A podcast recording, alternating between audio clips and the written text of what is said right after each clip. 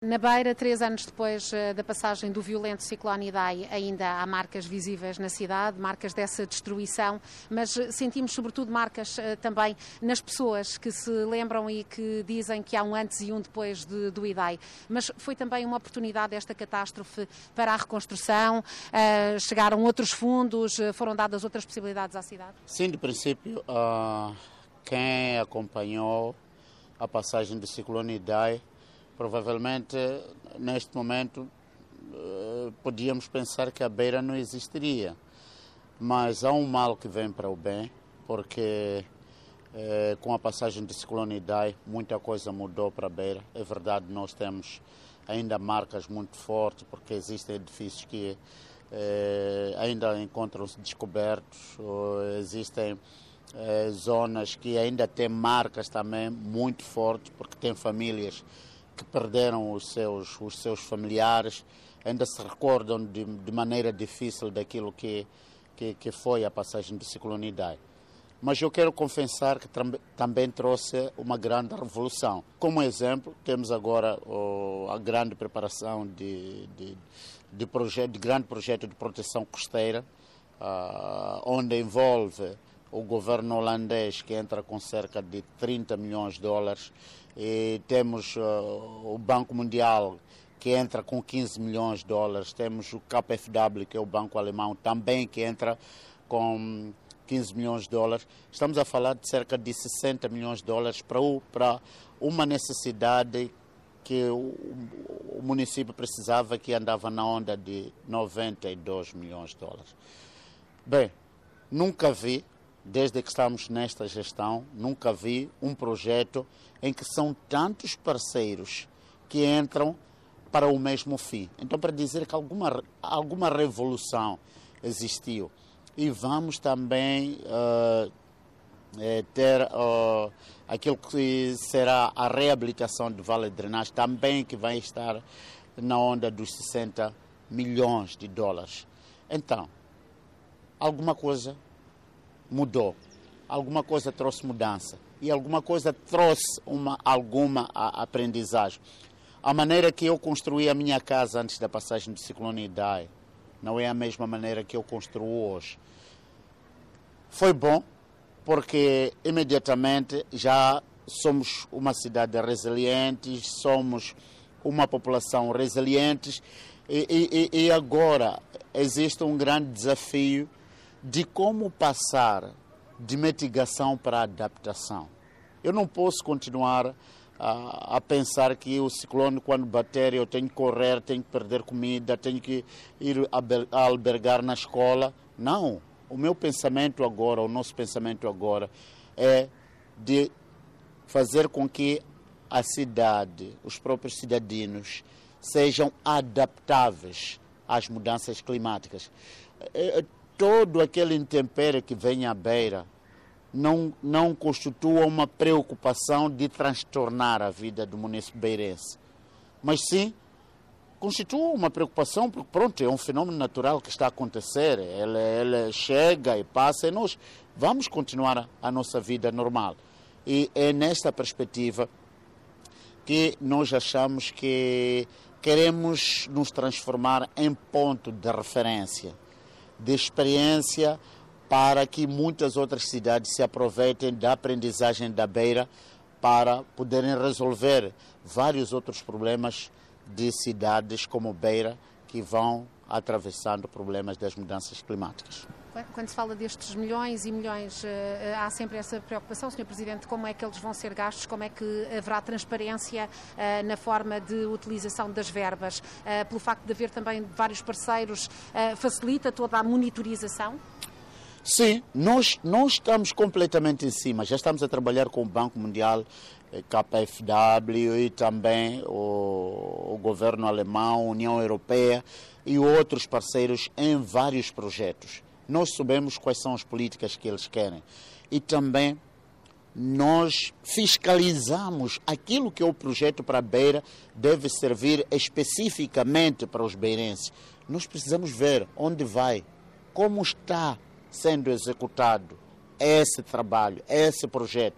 Temos estado em cima no sentido de este parceiro amanhã tem que voltar e se sentir que valeu a pena investir na Beira. Para dizer que todos os projetos que vêm na Beira, o município monitora para garantir a, a, a transparência da execução e do uso deste dinheiro, que deve ser exatamente para aquilo que foi o motivo pelo qual nós assinamos ou fomos buscar ou tivemos à parceria dos grandes parceiros nossos. Tivemos a oportunidade já de visitar uh, um parque que penso que é uma das intervenções mais eh, de maior vulto uh, na cidade, um parque uh, muito bem preparado, que já estava planeado antes do ciclone Idai. É um parque verde com muitos hectares numa área de Mangal, mas que proporciona também o lazer aos cidadãos da Beira, embora exija o pagamento à entrada. Sim, Uh, este parque veio revolucionar a nossa cidade da Beira. Eu não preciso ir, uh, não, não, preciso agora fazer uma viagem para a África do Sul ou para a Europa para desfrutar aquilo que eu já estou a desfrutar aqui na Beira. Então, para dizer que trouxe uma forma, uma outra forma de ser e de estar para o município beirense. Transformou também a mente do município beirense que ele pode ser um turista dentro da sua cidade e, sobretudo, trouxe aquilo que é como adaptar-se às mudanças climáticas. Aquilo, este parque é o resultado do nosso master plan, não é? Precisamos de mudar todas as zonas de risco em zonas turísticas. É exatamente o que, que aconteceu, o que é que temos neste momento. Nós ali temos uma convivência extremamente é, bonito, temos ali são infraestruturas, temos o verde, temos a água, temos uma combinação do ecossistema que hoje se eu, está, se eu saio com um stress de trabalho ou tenho um stress daquilo que o IDEI trouxe, quando me perco naquela mata dentro, saio dali completamente relaxado porque o stress fica lá. Então para dizer que temos uma infraestrutura que trouxe uma nova roupagem nesta nossa cidade. Aliás, é o maior parque de infraestruturas verdes ao nível da África Austral. O pensamento é pegar neste grande parque e fazer a réplica em várias outros, outras zonas, vários outros bairros, para fazer com que a, a, a, ensinemos a população que é preciso viver com o verde. Porque as consequências das mudanças climáticas é o aquecimento global. E a única maneira de abafar ou de amortecer o, o, o aquecimento o, global é semearmos e trazermos cada vez mais o verde. E criar zonas de lazer, de entretenimento. Isto também faz com que mude aquilo que é a vida de quem que poderia pensar ir praticar uma criminalidade, porque não tem sítio para fazer o divertimento. E, e, e, e alguém que achasse que poderia fazer algum mal porque não tem nenhum sítio onde poderia se divertir, onde poderia se relaxar, onde poderia se perder por uma mata dentro com aquele canto do pássaro, com, com, com, com, com a vista de um caranguejo a andar e se distrair.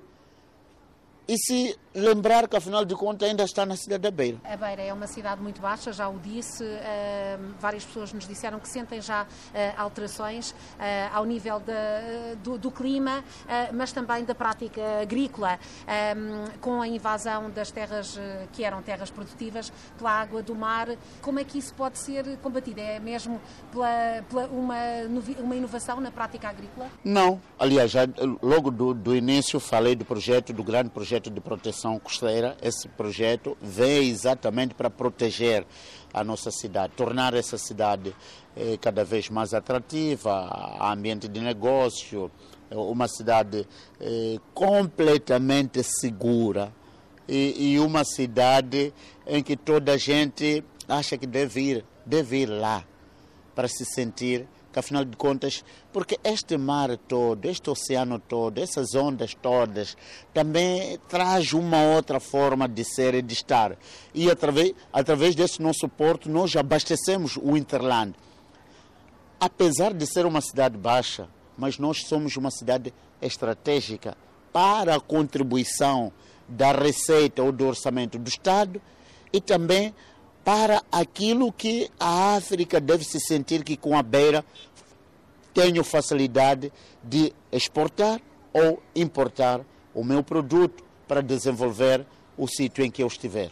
Quase, quase propósito está a entrar neste momento uh, no, no, Porto um cargueiro. Uh, o facto de ter este Porto uh, é também uma das grandes vantagens competitivas da, da cidade da Beira. Eu me orgulho de estar na cidade da Beira. Me orgulho porque quando se fala do Porto da Beira, está-se a falar de um monstro que faz passar por aqui muita carga. Os países da Interland dificilmente podem falar da vida dos seus países, podem falar das histórias dos seus países sem falar do Porto da Beira, porque é aqui onde eles fazem toda a transação do produto que enriquece ou que traz outra economia a, a, seus países.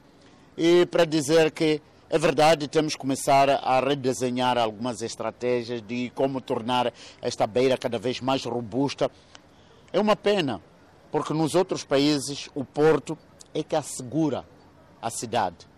Mas nós aqui estamos a tentar discutir para ver como este porto pode assegurar o desenvolvimento da própria beira são as políticas, são as políticas do país, são as políticas que são implementadas, que não dão a, a visão de, de, de, do crescimento do porto, tomando em consideração o acompanhamento do crescimento econômico da própria cidade. Um desafio também, Sr. Presidente, calculo que seja a criação de emprego uh, numa população uh, tão jovem, educação e criação de emprego, não é? Um desafio muito grande. É preciso perceber que a população africana é extremamente pobre, não é? Uh, posso até me arriscar, tomando em consideração as políticas que os governos africa, africanos implementam. E, e, e, isto é preciso que nós possamos investir no sentido de mudar este cenário, investindo mais na educação, investindo mais na saúde, porque quando tu, tu não tens uma população educada, tu tens problema de desenvolvimento da, da, da sociedade, principalmente quando esta educação não é dirigida para a mulher, para a criança. Como sabe, a mulher africana é, é, é, praticamente o balão de oxigênio para a revolução da sociedade. Porque a mulher é que cuida do homem, a mulher é que cuida da casa, a mulher é que cuida da criança. Então, praticamente, esta mulher é a fazedora de toda uma sociedade. Mas, enfim, temos que continuar a investir, investir, investir na mulher para garantir que, potenciando a mulher no que diz respeito à educação e à saúde, estamos a criar uma revolução completa de uma cidade para um desenvolvimento aceitável. Temos visitado muitos projetos, vários projetos em escolas, reabilitação de escolas, construção de escolas resilientes, eh, muitos projetos muito bem eh, concebidos e que deixam muito satisfeitos professores e alunos, isso é o mais importante, encarregados de educação, eh, mas vimos também aquilo que é a realidade, salas sobrelotadas. Diziam-nos hoje, por exemplo, uma sala de primeiro ciclo com 100 alunos. Como é que um professor pode dar aulas, como é que os alunos podem aprender? Mas como resolver resolver este problema eh, no curto prazo? Um, é, é, é, este problema, para ser resolvido no curto prazo, o governo central tem que adotar política do investimento na educação, como eu falava. É preciso ver qual é o número da população que tem. E daí ver, para eu ter resultados positivos naquilo que é o ensino primário, porque é a partir do ensino primário em que o pepino se torce. Não vale a pena dizer que vou, vou investir mais na educação para, para, para, para, para o nível superior. Tem que começar a fazer um investimento no nível primário, secundário. Quando se chega no nível superior, a pessoa já traz uma bagagem daquilo que é o conhecimento do que deve ser a partir, a partir do pequeno. E para conseguir ter uma, uma educação com um rendimento bastante alto, não é pôr numa sala pequena cerca de 100 ou 80 estudantes. Porque o próprio professor, a capacidade de transmissão da, da, da, da aprendizagem para o aluno. O, o, o professor é uma máquina. Uma máquina, quanto mais forçada, o nível de desgaste é bastante elevado. Ele pode dizer que vai dar, vai dar, mas o rendimento é bastante, é bastante menor, porque em condições normais o professor tem que conhecer o, o, o desenvolvimento psíquico do, do, seu aluno, tem que conhecer o nome de cada aluno, tem que conhecer o que é que precisa para dar o estímulo para que este aluno que ele acha que está atrasado pode ir ao nível dos outros alunos. Mas são as condições reais que nós temos como africano. E temos que trabalhar no sentido de ver o que é que nós podemos fazer para conseguirmos ultrapassar essas situações. Uh, a construção em áreas úmidas, voltando um bocadinho atrás a esta questão do avanço das águas, uh, o, uh, tem havido fiscalização para que isso não aconteça, conhecendo os riscos que isso representa também para o futuro? Sim, tem havido. depois do ciclone Idai, trabalhamos com vários parceiros. Um dos parceiros está, estou a falar, que é a JICA, não é? a Agência Internacional Japonesa, em que com eles fizemos o mapeamento de todas as zonas de risco. Já temos os mapas de todas as zonas de risco. Neste momento também estamos ah, na fase de desenho daquilo que é ah, o projeto de evacuação, como é que nós podemos, eh, quais são as linhas, quais são os caminhos que nós devemos ter para garantir que qualquer situação de desastre natural tenhamos os caminhos que nós temos que utilizar para evacuar a população. E, aliás, ainda mais que com este parceiro, eh, desenhamos aquilo que é o My Deadline Time. Quantos segundos, quantas horas, quantos minutos eu vou precisar para estar num sítio seguro quando eu tiver a informação que alguma depressão tropical ou algum ciclone está a vir bater a, minha cidade. Essas políticas todas estamos a utilizar para sensibilizar o município, para fazer levar ao município que você primeiro precisa estar num sítio seguro. Estar num sítio seguro é não construir na zona de risco. E primeira zona de risco é zona úmida, zona propensa às inundações.